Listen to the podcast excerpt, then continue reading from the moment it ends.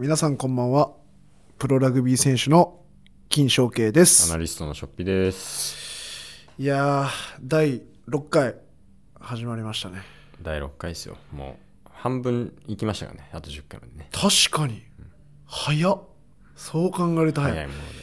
てかあの俺最近うん。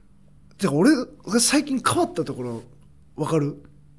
ここ変わったなみたいな変わった。ひげ生やしてる？いやちげえちげえちげえちげえ、全然違う全然違う。まあひげはたまに生えてるしうん。なんか髪の毛ちょっとパサついてる？え、違うなんか最近、今日、今日だからなのかな？わかんないけど。パサついてる？うん。そのそれってめっちゃネガティブなあれじゃない？いやか、なんか多分、うんラグビー選手シャワーとか入る回数多いじゃん。どうしても。ああキューティクルがちょっと傷んでる。キューキューティクル、キューティクルが。いや髪の毛はあってたよ。じゃあ俺うんパーマをかけたの実は。あ、パーマがいいだね。人あ生で初めて。あ、それパーマのそうそうそうそう。パサ感なのね。パサカンなの。あまあまあまあ ある意味やってんねんけど俺人生で初めて。ごめん。1週間前にうん。えっとパーマをかけて。いや俺今まで人生の中で染めたりとかパーマをかけたりとかっていうのをい今まで一度もしてきたのそのなんかうん。なんか申し訳ないというか、そのこの髪の毛で生まれてきたのに、うん。まあ、染めるとか、うん。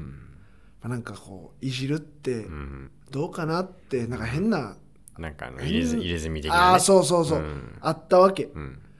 でもなんかふとなんかちょっと変えたいなってうん。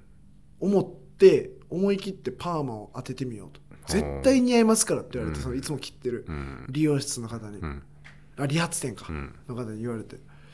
あじゃあちょっと思い切って当ててみますって言ってこの当ててみたんよ、うん。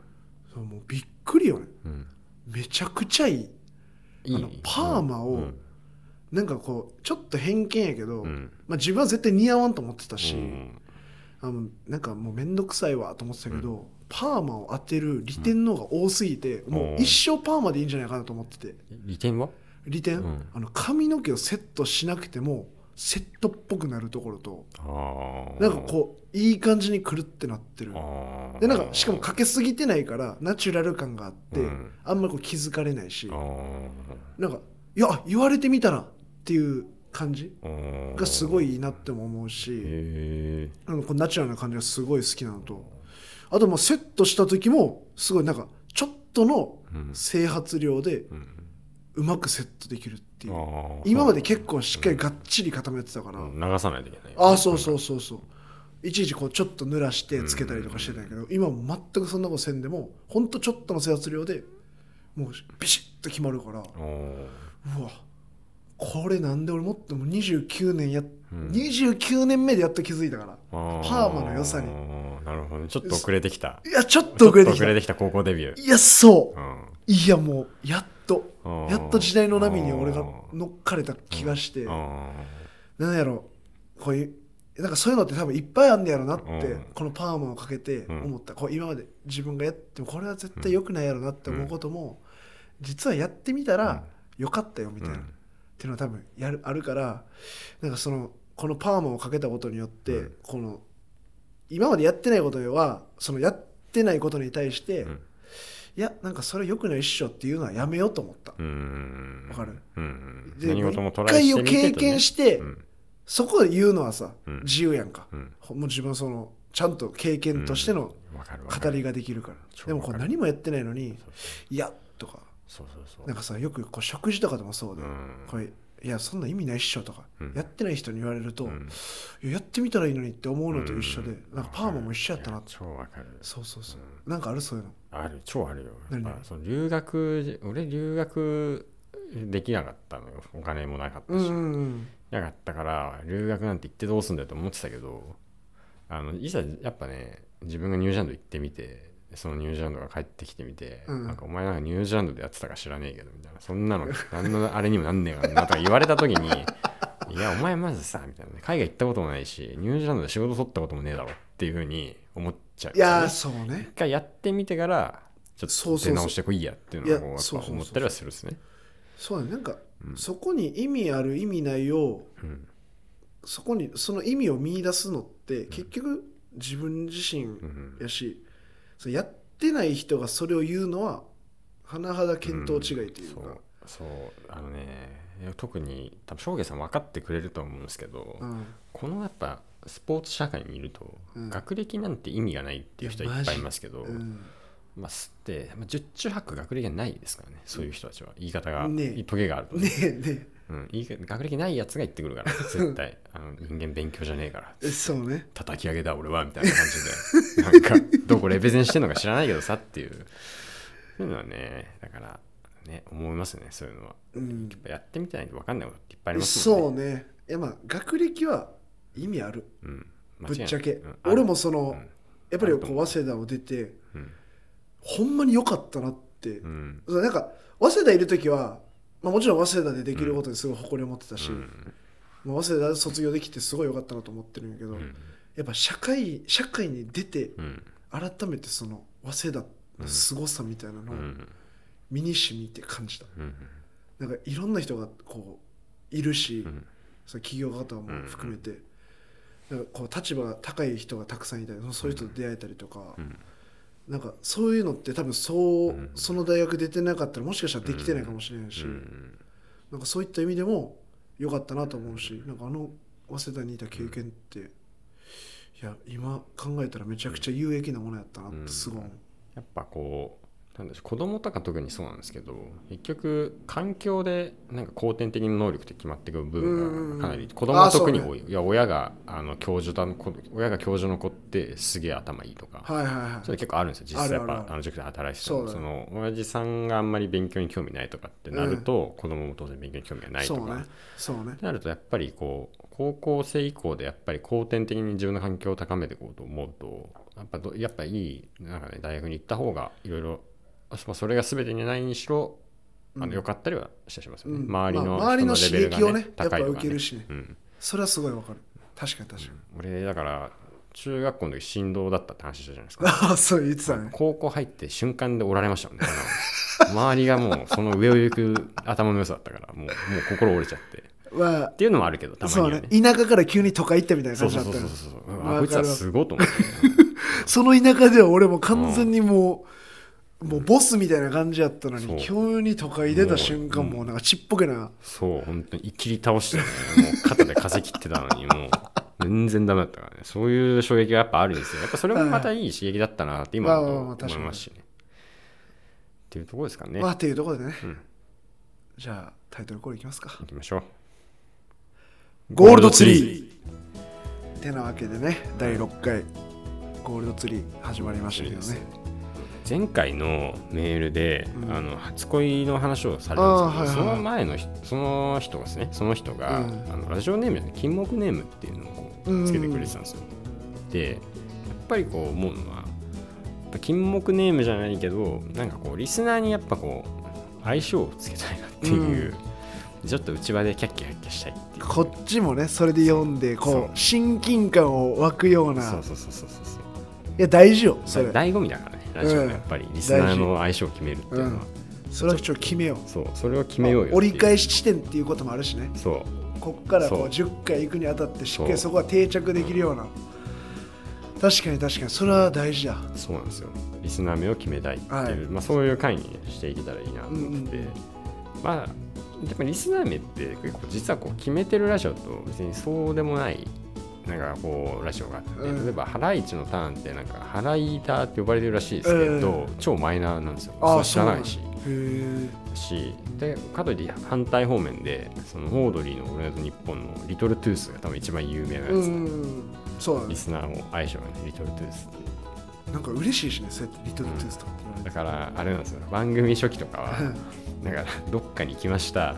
実は店主がリトルトゥースでしたみたいな。話のオチのエピソードトークがもう乱立してた。とりあえずオチリトルトゥースでしたみたいな感じ。まあでもそんぐらいなんかやっぱリスナー名の相性のインパクトとやっぱ面白さがやっぱあるな、まあそうだね。そうそれをね決めていきたいんだよねっていうとまあだから他に有名なところをちょっと考える前にちょっとヒントじゃないけどあのやっぱ考えていきたいのは、うん。まあサンドリ？うん。有吉弘行の、はい。はい。サンデーナイトドリーマーうん。は、あのゲスナー。ゲスナーね。うん。リスナーって呼ばれててで今ポッドキャストの今一番熱いコメディ部門のポッドキャスト、あそのこのそもそもごめんなさいね。話それるけどゴールドツリーあのカテゴリー俺スポーツじゃなくてコメディにしてますからね。あの気づ気づいてるか分かんないかもしれないですけどなるほどね。うん、多分だけどあのラグビーのジャンルでいけば多分すぐ1位取れると思うんですよ。あ多分このままやっていけば。はいでもねそれじゃ夢ないから。あそうね。もっと大きなところそう大きなとこみたいなやっぱでラグビー選手がラグビーの話してラグビーカテゴリーで1位を取ったところでね何の意味があるのかっていうところあるからもうコメディ部門で1位目指しましょうああそうね。あの5年後に。5年後ね。5年以内に。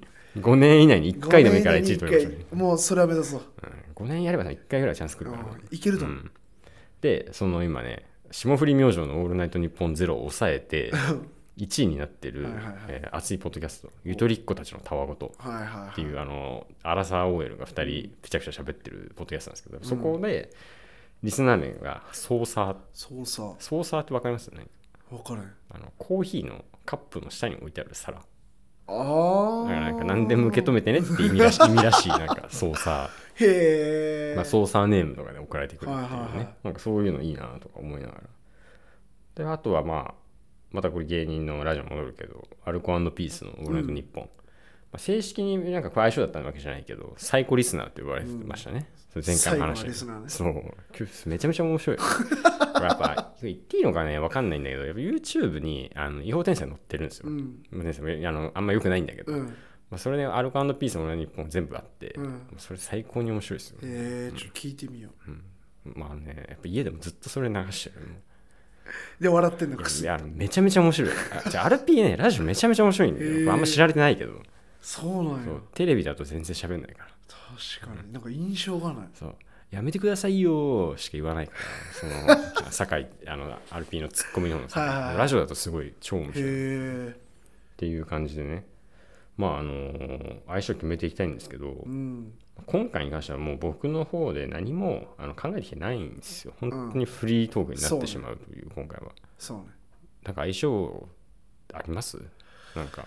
相性ね、なんかそのラジオネームにうん。なんかこう寄せていくのか、うん。それとも全く別方向の、うん。まあ、それこそこういう操作みたいにん行くのか、うんうん。どっちにする？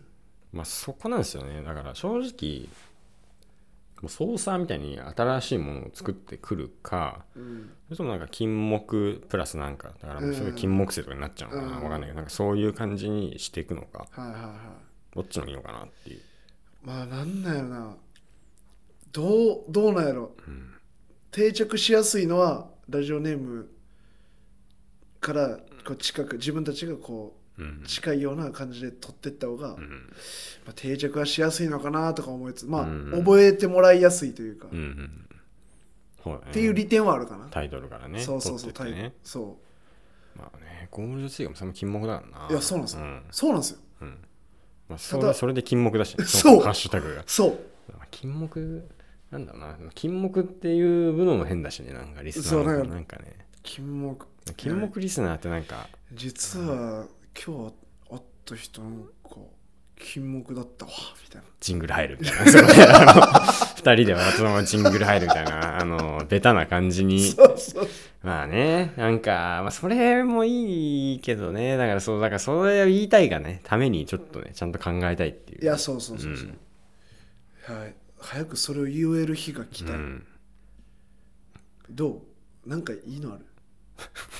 そう、今回ね、本当にフリーだから、あのお互い探り探りになってるっていうのがある。あの変に間が開かない程度に探り探りにお互いがなってるのが今、あうん。の聞いてる人もわかると思うんですけど。そうねそうね。え金木あ金木とかによるから、まあ、そっち寄りに考えちゃう、うん。俺はね、もう金木犀でいいんじゃないかと、リスナーのまあね。っていうのはちょっと思ってて、もうすでに。そう金木犀は、うん。まあもともとそのラジオネームでも使っていいんじゃ、ラジオネームというかあの、うん。タイトルで使ってもいいんじゃないかってうん。思ってたから、まあ金木犀はスッと入っていきやすいし、なんかその聞いてくれてる人で俺たまにその知り合いでは連絡も来るけど、うん。あ金木犀良かったのにみたいな、うん。うん来るから、うん。あまあその意味もあるしさ、うん。金木犀の花言葉みたいな、うん。うん。まあそういうのを見るとあ金木犀良かってんなとか楕円の呼吸とか言い出すともうちょっと意味わからん。し、長いし、うん、やばいからね。何にする？楕円柱とか楕円柱。あ俺そうそうそう。鬼滅の刃でちょっと見たんですよ俺。あ見た見た見た。あのなんだっけ？主人公鬼殺隊？あじゃああの鬼田隊治郎ね。鬼殺隊でしたっけ？鬼殺隊。に入団しました。っていうところまで見ました。おおネットフリックスで。面白い。よあーまあ面白かったけどなんかすごいなと思ったのが、うん。もういもういっそこれもうふふわふわしてるからそれちゃいますね、もうあのーなんか水の呼吸っていうから、うん。剣から水出んのかなと思っててあの要はなんかワンピースみたいなめちゃめちゃ系バトルなのかなと思ってたらなんか普通に切るだけしっかり切るんよ普通に切ってるだけなのに、まあ、よくもまああんな人気火ついたなっていうところはちょっと思いましたね。なんかある意味だからシンプルなんようんうんうんただちょっと水っぽい感じのうん。うんあれが出てくるだけで、名前がちょっと水っぽいみたいなねだからなんやろ真似しやすいやん。まず子供たちはただ言うだけやん。うん水の呼吸1の方と火の呼吸1の方、もうめちゃくちゃ真似しやすい、まあ、そこがまず受けるポイントよね、ああそういうことなのね。そうそうそうそう。なんかもうゴ、うん。あまあ、いわゆるワンピースで言うとさ、うん。ゴムゴムのピストルなんてまず、まあぼ人間腕伸びひんからまあまず真似できんしさ、そうだねでもまあ真似しづらいっちゃしづらい。まあでもうん。それでもあれあれはあれですっごいシンプルやと思うから真似はしてる子供たちいっぱいあるし、うんはいはいはい。まあなんやろなそういうこう真似のしやすさとか、うん。そういうシンプルさが多分受けてんねやろな。あと大人も一緒にやりやすい。あ一緒に真似できるし。あなるほどね。そう。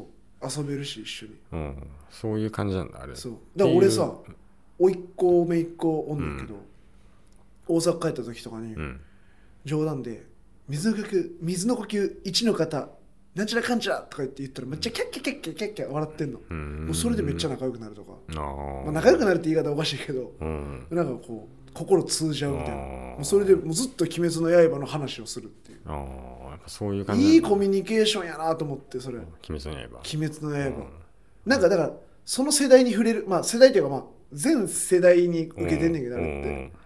そういうのってなんかこう一種こう世代を超えたコミュニケーションにもすごく役立つなって思っうんなるほどね。たそう。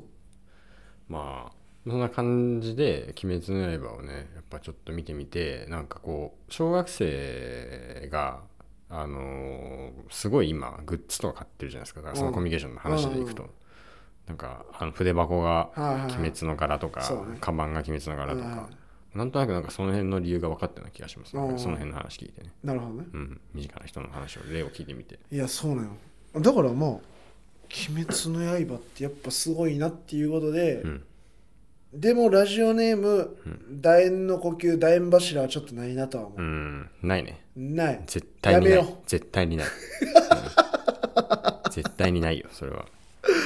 あ金木体あー鬼殺隊ならぬ金木隊ね。金木体 ダメだなもう。いやいやいやクソみたいな。クソだな。シャバすぎてね。それではもそう。うダメだ。すでにねつやっぱねすでにゴールドツリーという名前も金木犀もちょっとダサくねっていう あのまあちょっとダサいぐらいでいいよね。いやそうちょいダサがねちょいダサぐらいでねウケんだよ。ちょうどいいと思ってるんだけどちょっと金木体はダサいの方に触れすぎてるような気がしてて。あとこいつらなんかあのーそこ乗っかってきたな感があそうそうそうそう。そうそうそれそこなんだよね。そう。そこはちょっと決めつけを絶対使いたくない これ残るからさこれ。当時流行5っていた。年後これ何みたいな。当時流行っていた漫画から撮りましたみたいな。なんかやだなと思ってそういうのは。いや金木犀でいいんじゃないの？いいかな。いやだってそんな深く考えるよりも、なんか使ってって、うんこうなんかこう愛着湧くみたいな感じある金飯方式ね。あそうそうそう、うん。金飯も最初はさ、なんだよ金飯ってっていうところから、うん。今ここまでグッとグッと来てるから、うん。使い続ければ、ん。本当に愛着が湧くという。そうだね。いや金木犀で決まりでしょ。うん。金木犀にしようか。金木犀もでしょう。でもだいぶもう俺の中で金木犀決まってたんだけどねいや決まってたんかい？結構心の中ではね。あもう考える気ないやもう。いやというかもう結構これいいらいい線いってたから多あー。分もう多分金木犀だ通なっちゃうだろうなと思いながらいやいや。名前出しててなんか意味もあってさ、うん。よくない？うんいい金と思う。木犀。うん。ひらがなでひらがな金木犀。それとも漢字金木犀。えー、まあひらがな金木犀なんじゃないでですよね、うん。やっぱりリスナーはね。リスナーは金木犀。リスナーが金木犀で読みましょうかいやじゃなんちょっと使ってみろ、ちょ今日声かけられてさ。その人金木犀やった。わいいやんいいやん。ジングル入ってね。ジングル入って、先日ねつってウーバーイーツであの大阪のおしゃれチャーハン頼んだんですよ。つって。う。んでやっぱねウーバーイーツだとあの緑が欲しくなっちゃってあのおまけのところで。あの小松菜？あの緑の野菜のガーリック空心菜。空心菜そう空心菜空心菜、空心菜のガーリック炒め頼んででその空心菜のガーリック炒め入ってなかったんですよ。うん。ウーバーイーツ頼んだら。でまあもう一回ウーバーイーツの連絡先で繋がんないとで最後繋がってちょっと来てみたらちょっと最後帰り際に忘れてったやつが「すいません実は金木犀です」って言って帰ってましたみたいなね。熱っ。ていうそれっぽい話になるんだろうなとか思いなが熱っ。うわら、うんなっていけたらいいっすね。ーそれ俺もう好きになるわ金木犀のこと、うん。ほんまに。愛おしいですね。いや愛おしい。だからももうこれからは、うん。例えばファンの人とかにこう耳元で金木よりも私金木犀ですってちょっと耳,、耳元でささやさやいてほしい。ささやいてほしい。ねささやきで、う、うん、そしたらもうグンって反応するから、あんま大きい声で言っちゃいけない。あんま大きい声で。恥ずかしいから。もうあのこれはクローズドやから完全に。オープンにしてないから。このこのリスナーさん限定のうん。金木犀やから、そうちはネタだからねラジオなんて。そうそうそう。だから。もうこれはねだから周りの人から見たら、ん？うん。これ何みたいな、うん。金木犀って何みたいなそう思わせたら勝ちみたいな、だから多分この回のなんと2日後ぐらいにうちの選手の中でもリスナーが多分そっとねもうそっと。金木犀だよって俺は いや中に消えていく可能性はありますからね。チームチームでも聞いてくれてる人結構いたりするから、うん。いやありがたいなと思ってその人たちもみんなこれこれから金木犀って呼ぼう、選手もみんなねリスナーは金木犀ですからね。いやそうよ。だからこれで決まりましたね金木犀。いつかあれだリトルトゥース T シャツみたいに。あと金木犀 T シャツひらがなで金木犀って。クソダサいやつ作ろう。あのリスナーはこれ着ましょう、ん。そう。あのリトルトゥース T シャツってオールナイトのオールナイトニッポンオードリーの、うん。でなんかあったんですけどラスタカラーってわかります？あのレゲエとか緑赤黄色みたいな。あれにあの三段柄のシャツに胸のど真ん中にリトルトゥースって カタカナで。カタカナで書かれたやつがあって。ダセダッーサいけどいいんだよなそれがまたと思いながら ああでもいいね、うん。なんか愛着湧きそう金木犀、ねこれでまあ全部がいい感じにいけそうん。いいと思う。うん。花言葉陶水ですからね。陶水もう素敵。うん。本当に。いいですね。そうありたい。うん。決まりましたね。うん。陶水されていたいね。まあただおお便りはまあまあ最古のやつが欲しいっていう、うんもうちょっと相反すること言ってもうてるけど、やっぱ最高のやつが欲しいよ俺は。やっぱアルピ本当聞いてほしい。あれ超面白いから。うん。アルピのラジオ。そうね。ん。ん。あれがナンバーワンよやっぱ。本当に。いろいろあ数歩きますけどね。うん。まあなんか金木犀で落ち着いちゃったからちょっとお便り読んでいきましょうか。そうだね。これ正直40分ぐらい悩むかなとか最初思ってたんだけど、うん昨日ぐらいでそう。これ金木犀で呼ぶねと思った。多分これ言ったら通っちゃうなと思ってたから、うん。さっきも言ったけど。だから時間余ったらもう最初からお便りをちょっと読んでいく回にしようかなと思っていたのでそれでね。じゃあお便りうん、読お便りみますか、読んでいきましょうかというところですかね。まあ、じゃああの俺の金飯のコーナーからえーっと行きたいので、はいはい。ちょっといいですか？どうぞ。俺の金あどうしようか。あの翔慶さんに読んでもらった方がいい？やっぱ金飯だからき金飯の。あそうそうそれそれそれそれ。俺の声はノイズ。切切なすぎるホワイトノイズ俺の声は。ミステリアスな存在でありたい。顔がうるせえわ。なんかいまいちピンとこなかった全然全然ピンとこなかったね。その話がなんか。世間への継承ですか。楕円の呼吸。ちょこちょこちょこちょこ。こんにちは。金木金木金木合言葉金木でいいっすよゴールドツリー。面白い、えー俺の金飯、えー愛知県ラジオネーム生きてるだけで致命傷。すごいなこの人のラジオネーム、もうちょちょっとうつうつっぽいよねなんか。これ最高だな。自傷自傷行為に走ってそうな感じはあるよね えーたすいません、えー楽しく拝聴しております、えー私は普段あまり自炊をしませんなので金飯といえる金飯がご飯の上にスーパーのカツオのたたきを乗せてお茶漬けにしたぐらいしかありません。ここ最近無性にカツオのたたきが食べたくなる時が頻発するのですがお二人はあどうしてもこれ食べたいという衝動に駆られたことがありますか？その欲求に従いますか？抗う場合の対策法などございましたら教えていただきたいです。なんかあのもう生きてるだけで致命傷をちょっと変に言うと傷ついちゃうかもしれないけど、うん。あの悩み相談の金飯まず分けてほしいね。いろいろぶっ込まないでほしいあのめんどくさがって、ねうん。かな俺りうん。俺の金飯基本的にあの あの自分のなりの金飯のメニューだけ送ってもらえれば正直それでよくて。それを俺たちが紹介するっていうん。うコーナーにしたら、うん。まさかのここでお悩み相談。お悩み相談に方向を途中から切ってくるっていう。あとね。いやいやいや。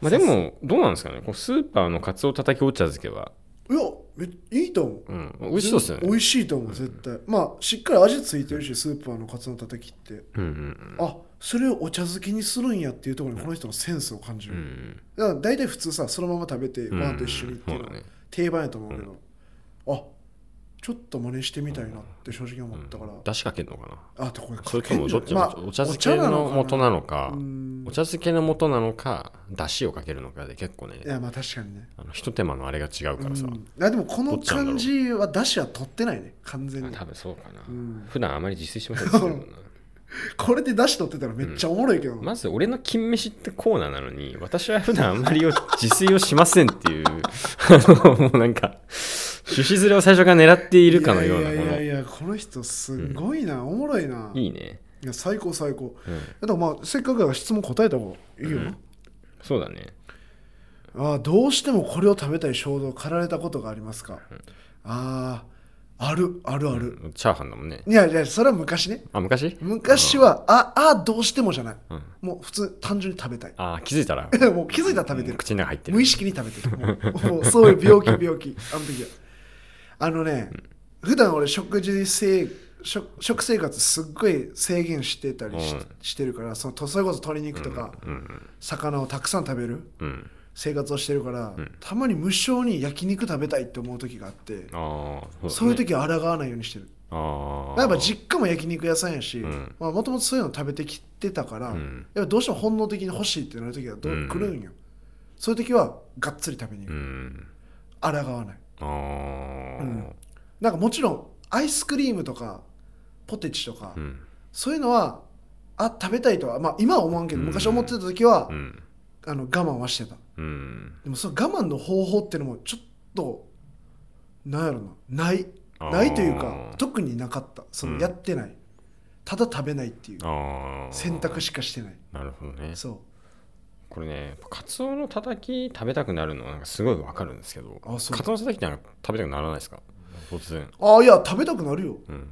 美味しいでしすよねなんか、うんあとなんかカツオのたたきって金飯的にはいい食材でしょ？いやもう最高。えってことはさもうこれ別に頻発しても別にカツオのたたきだったらあんま問題ないんじゃないかっていう。全く問題ない、これはもう全く問題がなくて、ん。この衝動に駆られることは非常に体にとってはうん。メリットしかない、うん。ですよね、うん。だから。どうぞどうぞって感じだね。衝動に駆られたらそれにも抗わないでくださいっていう、うん。ですよね、うん。なんか、それに尽きるよ、うん、これハンバーガーとかじゃない？このなんかいやそうそうそう。なんかよく微妙なラインの。微妙なやむしろいい食べ物をなんかね送ってきたの。まあいいと思うんですけどね食べたいなうん。食べたいで、まあどうしてもこれ食べたいってやっぱまあアスリートだとねやっぱある程度はいやそなんかそこはもう戦いっすもんね。どっちか方法があるとかじゃなくて。もう、そう。やっぱりある程度自分の中で確立してるものがあるから、食事も。やっぱそこにそこからこう、うん。脱線するっていうことはあんまりしたくないし、うん。まあ今の場合もうしないからっていうか、うん。したくないというよりもしないから、うんまあ、だからあんまりその昔は衝動に駆られてたことも今ではもう当たり前になってあー。まあだから日常よねこれが、うん僕、まあそうっすよそうね今で。言う、特別なことをやってるわけじゃなくて、うんそれが普通をやってて、はいはいむしろ今までやってたことを特別にするっていう、はいはいはい。焼肉食べるとか、うんうん揚げ物食べるとかを特別にすり替えただけで、うん。うんまあそうっすね。そうそうそう。確かにね。そこの違い、うん。確かに。ご褒美にすればいいって話ですよね。そうそうそうそう。ベタな答えなのかもしれないですけどもそう。そう結局なんか抗う究極の対処法がもし存在してたら、みんなそれやってるよね。みんなそれやってる。もう間違いない、うん、ロボトミーとか受けりゃいいんじゃないかって思いますもん。ね 極論だけど。なんかあの食食欲を司るところを切り取ればいいんじゃないですかだったら確かに確かに、いやーなんかたまにおるもんなそういうなんか変変色眼鏡っていうの、にうん。なんか青い青く見える眼鏡をかけてうんご飯を食べるみたいな、ああなんか食欲出なくなるそうそうそう。なんかもう見た目でもうん。ぜ美味しくなさそうやから全然食べれないみたいな、うん。なんかそこまでやるかって思うけど、うん。でもやっぱそうまでしないと、やっぱり抗えないんだなってのはすごい思った、あとは抗うんじゃなくてもう食いたい時に食ってその代わりにジム行けばいいんじゃない？って、おあーまあ俺それでやってますよ。もうあの俺アスリートじゃないからなんとも言えないけど、ラーメン食いたかったら食うし。うん。それからジムだけね。あそうね。週3ぐらいでやろうかなっていう一般人目線だはいはいはい。とそんな感じかなっていう。まあそうね。まあそんなとこっすね。な感じですね、はい。じゃあ次行きますか。行きますか。えー、翔慶さんセロリで作れる金飯を教えてください。はい、えーセロリと、えーグリーンサラダの、えーサバ缶サラダですゴールドドツリー ラジオネーム金飯ファンえー、しょうしょっぴさん、しょうけいさん、こんにちは。いつも楽しく聞いてます。金飯をいつも参考にしていて、この間の激うまタコポケも早速作ってみようと思いました。スプラウトなど普段使うことのない食材を買うきっかけになるのも楽しいです。えー私の近所のスーパーに芽キャベツがあるのですが、どうやって調理するか迷っています。そこで今回は職場にいたら嫌な先輩上司について話してください。なんか、いや、俺ね、まだね、話題のすり替えが甘いと思う。最高具合はね、まだ甘いよ、これ全然。うん、ちょっと待って。どうします？これどうやって調理するか迷っています。そこで今回は。あの調理法教えてくださいじゃなくて 職場に行ったら嫌な先輩上司について話してください。いや絶対こいつ金飯ファンじゃねえしなって。これはね、うん。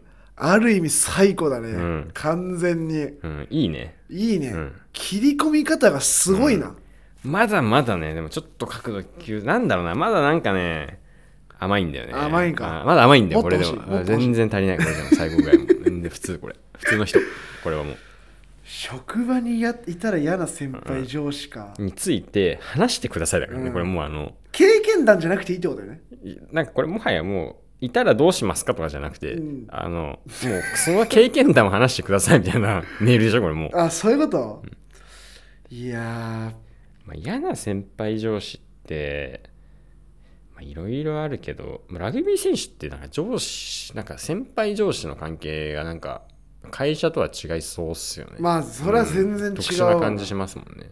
まああんまり上下関係もないし、ん社会人になると、うん。まあ上司って言ったらそれこそ監督とかコうんーチとかになってくると思うから、それに関して嫌だなって思う、上そ別にそう今がそうとかっていうわけじゃなくて、なんかそうこういう上司は嫌だなって思うのはあんまりこう人の話を聞いてくれないとうんか、なんかそれこそネガティブとか、うん。そういう上司は嫌やな。うん。なんかこっちまでこう影響を受けるというか、うんでなんかあんまこう話も聞いてくれないし、うんっていうとなんやろお悩おまあこっちが抱えてる問題とかもシェアできなくてずっと抱えっぱなしとか,、そういう上司は絶対嫌やって思う。うん。そうですね。まあ先輩の関係むしろ大学がピークな感じしますもんね。うんラグビー選手は、多分高校がピークなのかな、もう今の時代は。高校。かなもう今の時代高校やと思う、うん。高校大学がピークぐらいで、うん。社会人になると一気に上下関係がなくなりますもんね。なんか。そうね、まあ、でもね普通の社会人はやっぱあるんじゃない、うん先輩後輩がねなんか敬語使ってないあ敬語使ってるとかやっぱあるらしいですよね。やっぱ入社の年数で先輩後輩決まるから、うん。あの浪人してると年下だけど後輩だから敬語使わないといけないとか。いやそうね。聞きますねなんかちょこちょこ。嫌だな。まあね。まあ先輩上先輩ってやっぱアナリストってあんまないんですよ。うん。あの基本1チーム1人ぐらいだからいるのって。うん。まあだから、まあ、上司はあるけどね、アシスタントやってた歴も長いんで、僕もいろいろ。下積み期がね。まあ、翔平さん、それこそアナリストになる前の下積み見てるしね。確かに。一番超大変そう。絶下積み木が見てるから。一番大変な時のショッピを見てるから、でもね。いや俺はもう最初ショッピのこと先輩だと思ってたから、それこそ。敬語ちょっと最初敬語で探って。そうそうそうもう年下やと思った瞬間の態度の切り替わり方が俺はもう尋常じゃなかった、うちの選手もねそういう人最近はもうだからそれ態度変えてきた人は俺けタメ語で話してで 話すように心心がけて舐めるようにそういう人。なるほどね。敬語使えよっていう感じでいきたいなと思ってて。いいよそれでいい。よ、うん。だからそれぐらい緩いからね、うん。ラグビー界は上下関係は。ねゆるいよね楽。いちいちそこにストレスがかからんし、うん話聞いてくれる先輩多いし、うんうんでやっぱね上司のあれで言うとねもちろん監督とかもそうなんだけどやっぱなんか監督とかよりも前にあまあ俺はアシスタントとヘッドの人がいてみたいなことが結構多かったからやっぱりこう仕事触れない人俺嫌いっす、ああそうね、うん、自分で抱え込むタイプ。わかる、ん。全部自分がやっちゃうとかねあそうそうそうそうそう。そうなんかそういうのとかなんかそえれはそこまでやっちゃうみたいな。うん。わかるわ。でもねそれがねいざ実際に自分が上司側になってみ見るとね結構難しかったりするっていうのはねあのやってみて分かりました。よ、そう。俺もうん、立場は違うとキャプテンをやってるから、やっぱキャプテンやり始めの時って、うん。もう自分が自分がになるんよね。うん怖いなって思うぐらい、うん。なんか立場は人を変えるなってすごい思あって。なんかキャプテンやからとかなんかそういうのでもう全部自分がやって、ーうん。でなんか実際それが楽に感じちゃって、うん。人に振らないとか。う、ん。そうそう。それあるんだよね。なんかこなんか俺も5年今やっててキャプテン、やっと人にしっかり触れたりそこをフィードバックしたうん。りできるようになったりはしたけどいやそれぐらい時間はかかるなってうん。思う、いやもうトライアンドエラーしまくりやから、うん。やっぱね自分でやった方が早いとかにねなっちゃうからね。本当自分より経験ない人が部下になるといねやそうなんよ。なんかスピード、うん。短期的なうん。成果はそれそれってめちゃくちゃ出ると思うんよ、うん。自分でやる、うん。でも長い目で見た時にトータルどっちの方がうん。先へ行くかって言ったら、うん。絶対後者の方がうん。そのままあ、しっかり仕事を振ってうん。役割与えて、うんそこに対してフィードバックするってやった方が絶対、うん。あの先まで行く、そうそうそう。本当ね。そう。なんかそういうのありますよね。マジであると思う。それはどのの触れる触れないだなって思うな、うん。いいいい上司悪い上司って。絶対そう。と思うしね。あとまあ聞き上手聞き上手じゃないってのも結構大事かな。それあるかもね、うん、自分の話ばっかする人辛いっすよね。辛い。辛いし、入ってこない。もうその人の話は、うん。本当そう思うわ。うんだから自分も気をつけなあかんなと思う。うん、あのねおしゃくそチャーハンマン事件があん時は嫌な先輩なんだ。多 分あれ超嫌な先輩。だったぶんどられてたしも。話をぶんどってうん全部自分の話にすり替えるっていうクソみたいな、う、うん、すごいねあれだったからね。ねあとね一つあるのは上司にいたら一緒に働いてて嫌なんだけど、うん。上司にいたらもっと嫌だなって思うのは、うん。なんかこうななんつうのかな言い方難しいな。なんか中途半端に利口な人。ああなそれが一番苦手俺はいはいはで正直なんかあのーなんだサンルブの時のアシスタントがめちゃめちゃ優秀だったんだよね、だからそんぐらい頭ぶち抜けていいやつとか、いうん。なんかこうじ自分より全然経験も能力もあってとかあるんで昔だから全然こうまああの昔だいぶ昔だけど、うん。昔いたチームであったのはなんかすごいすかした感じうん。でなんか俺できますよ的な雰囲気はすごい出すんだけどなんかこう全然なんかこう大したことやってないし、うん。なんか体張らないじゃないけど、ハードワークできないみたいなタイプの人はすごい嫌だったなっていう、いいね。饒舌やね。うん。いろいろ経験してんだこれ完全に。うんそうそこら辺はね経験があるよねやっぱ。人が当たった時本当ダメだったなそうねこれは質問に関しては俺より絶対ショッピングの方が苦労してるから、うん。これ日本じゃないんだけどね話この話はね。はいでもやっぱ利口ぶってるやつが一番俺嫌だ。うん。合わない、うん、そのニュ,、まあ、これニュージーランドなんだけど完全に話が、まあ、もう本当それは思ったね。